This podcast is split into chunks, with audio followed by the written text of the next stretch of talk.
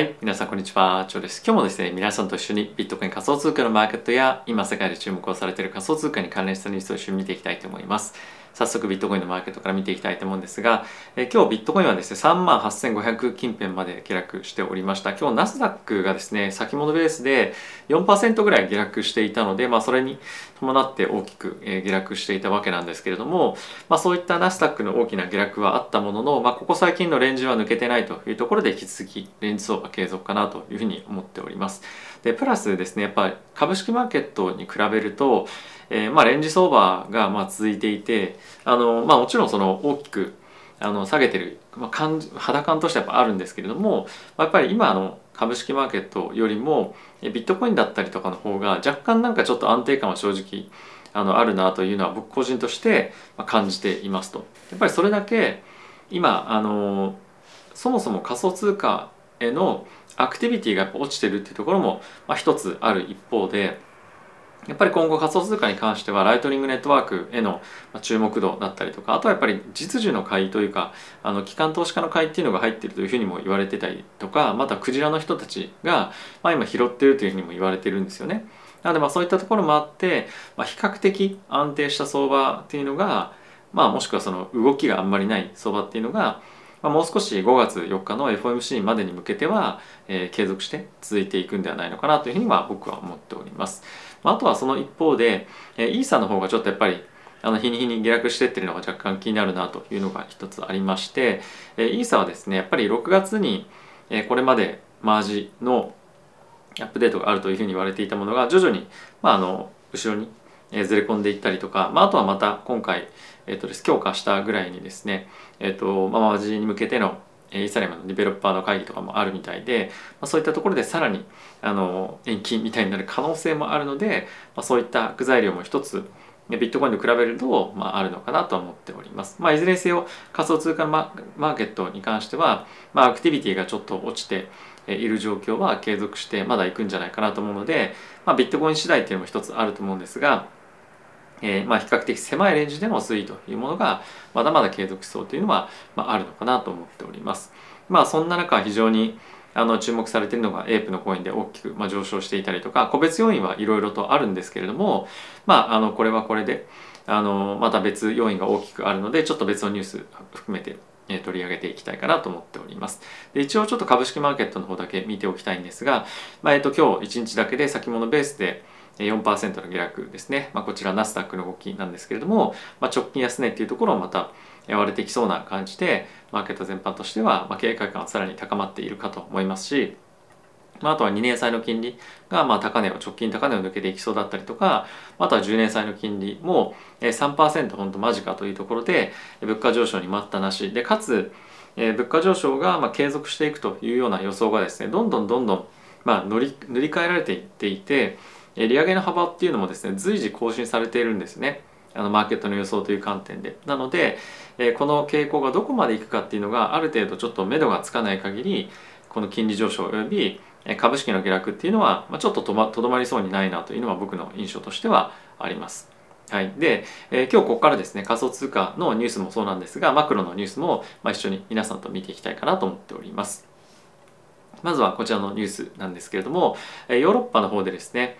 記録的な物価上昇のえまあ、指数っていうのが6ヶ月連続で出ていますと。でこういったところに加えてアメリカの方でも、えー、PC ですね、え、価格指数これは FED がよく見ている指数なんですけれども、え、前年比で3月に関しては6.6%上昇ということで40年ぶりの高い物価上昇っていうのが継続して続いていますと。で前月比という観点でも0.9%の上昇になっていて、えー、伸びはですね前月に関しては0.5%の加速だったものがさらにま伸びが加速しているので、まあ、この辺りを見てみても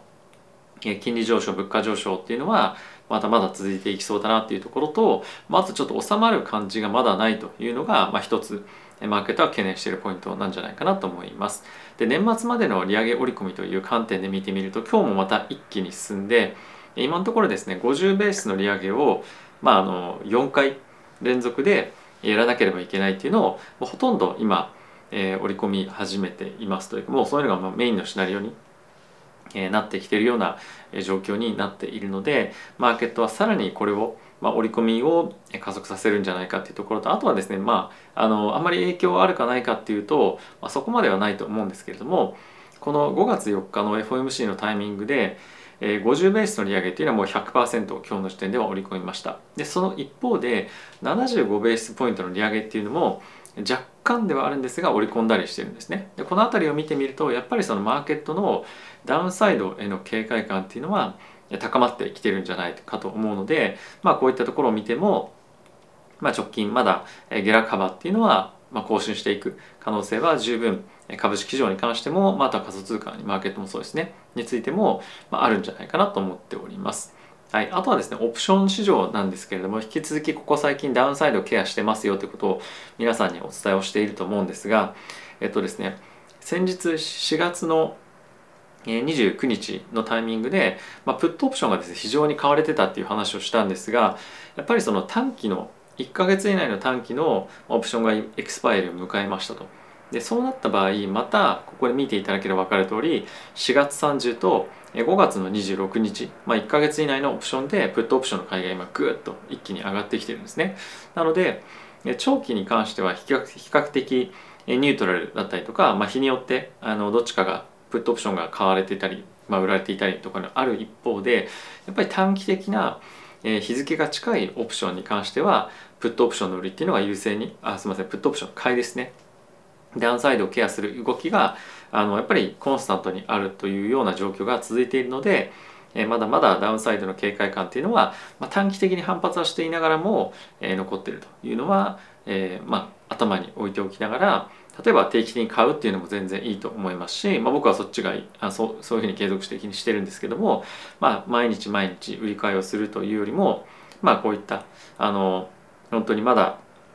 悪い、まあ、その大きく反発したタイミングであどうなのかなとかっていうふうに考えるよりもやっぱり基本的にはマーケットは今ダウンサイドを警戒しながらいるというところは前提に、えー、どこで買うのかもしくは買い続けるのかもしくは買わないのかっていう判断を、えーまあ、するべきかなと思っております。はい、でここから仮想通貨に関連したニュース見ていきたいと思うんですが、えー、ビットコインのえ、まあアナリストというかマーケットで有名な方々いらっしゃるんですけれども2022年までに2万4000ドルのボトムをつけるんじゃないかというのを今警戒していますと。でこれは何をもとにっていうかというと、えっと、4年サイクルってビットコインありますよね。でそれを考えた時に、まあ、今年については、まあ、年末前年末までぐらいに2万2 2万4000ドルっていうのを、まあ、つけるというような分析になっております。ちょっと一応こちら見づらいかもしれませんが、まあ、今がこちらなんですけれども、えっと、一旦4年サイクルでドーンと上がった後にはその後調整をしてその後またドーンと抜けていく半減期が来た後に抜けていくっていう形なんですが、まあ、今のそういったサイクルを考えてみるともう少しここから調整が進んで、まあ、その後上に抜けていくような動きになるんじゃないかっていうので、まあ、ちょっと一旦弱含みで2万4000ドルですね、まあ、そういったところをあのケアする人が出てきているとでここ最近ちょっと2万ドルを、えー、まあボトムとするとか2万ドルいくんじゃないかみたいな記事がまあ、結構多く出てきたりもするので、まあ、そういった流れの中の一つの、まあ、予想というかあの形なのかなと思っています。でもう一つ、えー、気になる記事としては、こちらも同様に、まあ、いろんな方たちが2万ドルを警戒する中ですねビットコインのクジラに関しては、まあ、彼らのクジラの中での保有クジラの人たちの保有のビットコインっていうのは7ヶ月ぶりの高値っていうのを、まあ、高値というか大量ボリュームっていうのを更新していますというのがえーまあ、ニュースになっております。でこれはオンチェーンのデータベースにしてるんですけれども、まあ、今このような形でこの緑がですねクジラの人たちのビットコインの保有割合なんですが、これがどんどんどんどん今増えていってますよと。でこのビットコインのクジラの人たちの、ね、保有っていうのはですね基本的にはこのダウンマーケットでどんどんどんどん彼らは、え、保有ポジションを膨らませていって急速に上がっていくこのマーケットで、まあ、売り抜けていくっていうことを、まあ、基本的にはやるような動きが主になっているので、まあ、今あのマーケットでは短期の人たちは、まあ、ガチャガチャやってるかもしれませんが長期で買う保有保有するつもりの、えー、クジラの投資家っていうのはポジションを積み上げているというのは一つ、まあ、覚えておいても面白いかなと、えー、僕は思っております。はい、ただし、まあ、この中でも言われているんですが今の注目のニュースとしてはやっぱり FED ですね、まあ、All Eyes on the Fed というふうにありますけれども、まあ、全ての投資家たちは、まあ、フェットを見てるとか、まあ、そういったことが言われているので、まあ、短期的な弱気なセンチメントっていうのは一つ、え継続していくんじゃないかと思いますし、まあ、こういった大量保有をクジラの人たちがしてるっていうところはやっぱり彼らが売りに転じるとドーンと下がるっていうのもあるので、まあ、あの話半分にっていうわけじゃないんですが、まあ、一応こういう状況ではありますよっていうのを一つ判断する材料として見ていただければと思います。はい、で次なんですけれどもえさっきもちょっと話をしたイーサ2.0ですね、まあ、イーサのコンセンスレレイヤーに向けてのアップグレードですねマージが、まあ、あの6月もしくは7月に控えているわけなんですがそれに向けてのステーキングがですね全体の発行枚数に対して10%にあの今達しましたというのが、まあ、ニュースになっています。まあ、これは非常にあの大きな割合ということで、まあ、そういった意味合いであの出ているんですけれども、まあ、ちょっと怖いのがあのこのような保有割合が今後2.0に移行するによってマーケットにまあ流れますよねでそれが売りにつながるのかっていうのもちょっと気になっているので当然あのマージにまあ移行するのはいいこといいニュースではある一方で、まあ、それだけ大量にマーケットにイーサが放出されるということでもあるので、まあ、どういうような影響があるのかっていうのは本当に、えー、まあ少し警戒しておくというかあの何かしらのちょっとケアっていうのはしておく必要っていうのも、まあ、一定ではあるのかなというふうに思ったりはしております。はい、で、えーと、ここ最近のマーケットでまた NFT が非常に盛り上がってきている一方で、えー、DeFi のトランザクションがですね、えー、ワンヤローというところで、えー、ニュースになっておりました。まあこれは DeFi が悪いとかっていうんじゃなくて、まあ、今の非常のあの市場の、まあ、注目としてやっぱりその DeFi 関係とか資産をどこかにロックさせておかなきゃいけないような商品プラットフォームというよりもやっぱりその短期でいろいろ売買したりとか今資金が集まってるっていうのは NFT ですよっていうのがまあこのニュースですね。でその一方で今後機関投資家がどんどんどんどんこの仮想通貨ブロックチェーンの業界に入ってくるというところで見てみるとやっぱり彼らが本格的に参入してくる時に投資したい商品とかやっぱ使いたい商品って DeFi っていうのも一つあると思うんですね。なので今非常に注目度としては薄れてはいる一方で長期的に見てみると非常に重要なテクノロジーでもあったりもするので、まあ、今逆にあのどこの DeFi のプラットフォームがあの技術的に伸びているかとかあのいい具合に成長しているかっていうのは、まあ、目をつけておくタイミングとしては悪くないのかなと僕は思っております。はい、でもう一つなんですけれどもえ先日ですねフィデリティがアメリカの企業に向けて年金の運用をですねビットコインでできるように、まあ、整えましたよみたいな、まあ、そういったニュースが出ていたんですけれども、まあ、これに対して、まあ、アメリカのですねあの、まあ、労働者というかレーバーあのデパートメント・オブ・レーバーですねあの日本語でなんて言うんだろうな、まあ、そういったあの労働者のところをまあ管轄するような省庁がですね、まあ、非常にまあ大きな、えーまあ、懸念を抱いてますということを発表していました。でこれはやっぱりその、まあ、労働者の資産を守るという観点で、え、懸念ということを、ま、言ってはいると思うんですがアメリカのその気質としてやっぱりその自由選ぶのは自分だよねというかやっぱりその自分たちの、えー、生きる道を選ぶのは自分だみたいな感じの気質もあるので、まあ、こういったあの懸念があったとしてもまあこのまままあ行くんじゃないかなと思うんですがやっぱりこのビットコインが本当にこの年金で運用されるあのサービスがこれだけ大きく提供されているっていうのは本当に大きなニュースでもあると思いますし逆にこれがこういった懸念が出てきたことによってああフィデリティさんダメですよみたいにもしですけどもしなったらマーケットへのインパクトっていうのは、まあ、あのポジティブなインパクトっていうのはなかった一方で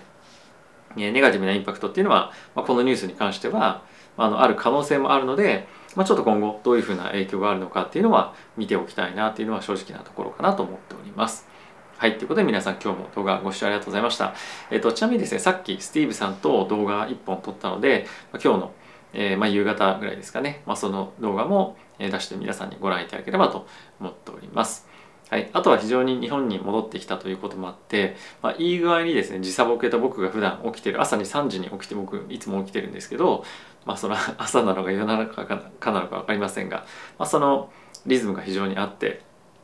えー、非常に生活しやすいあの時差ボケみたいな感じになってますけれども、えー、本当に、まあ、あのこういったペースで動画出せるのは嬉しい限りでございます。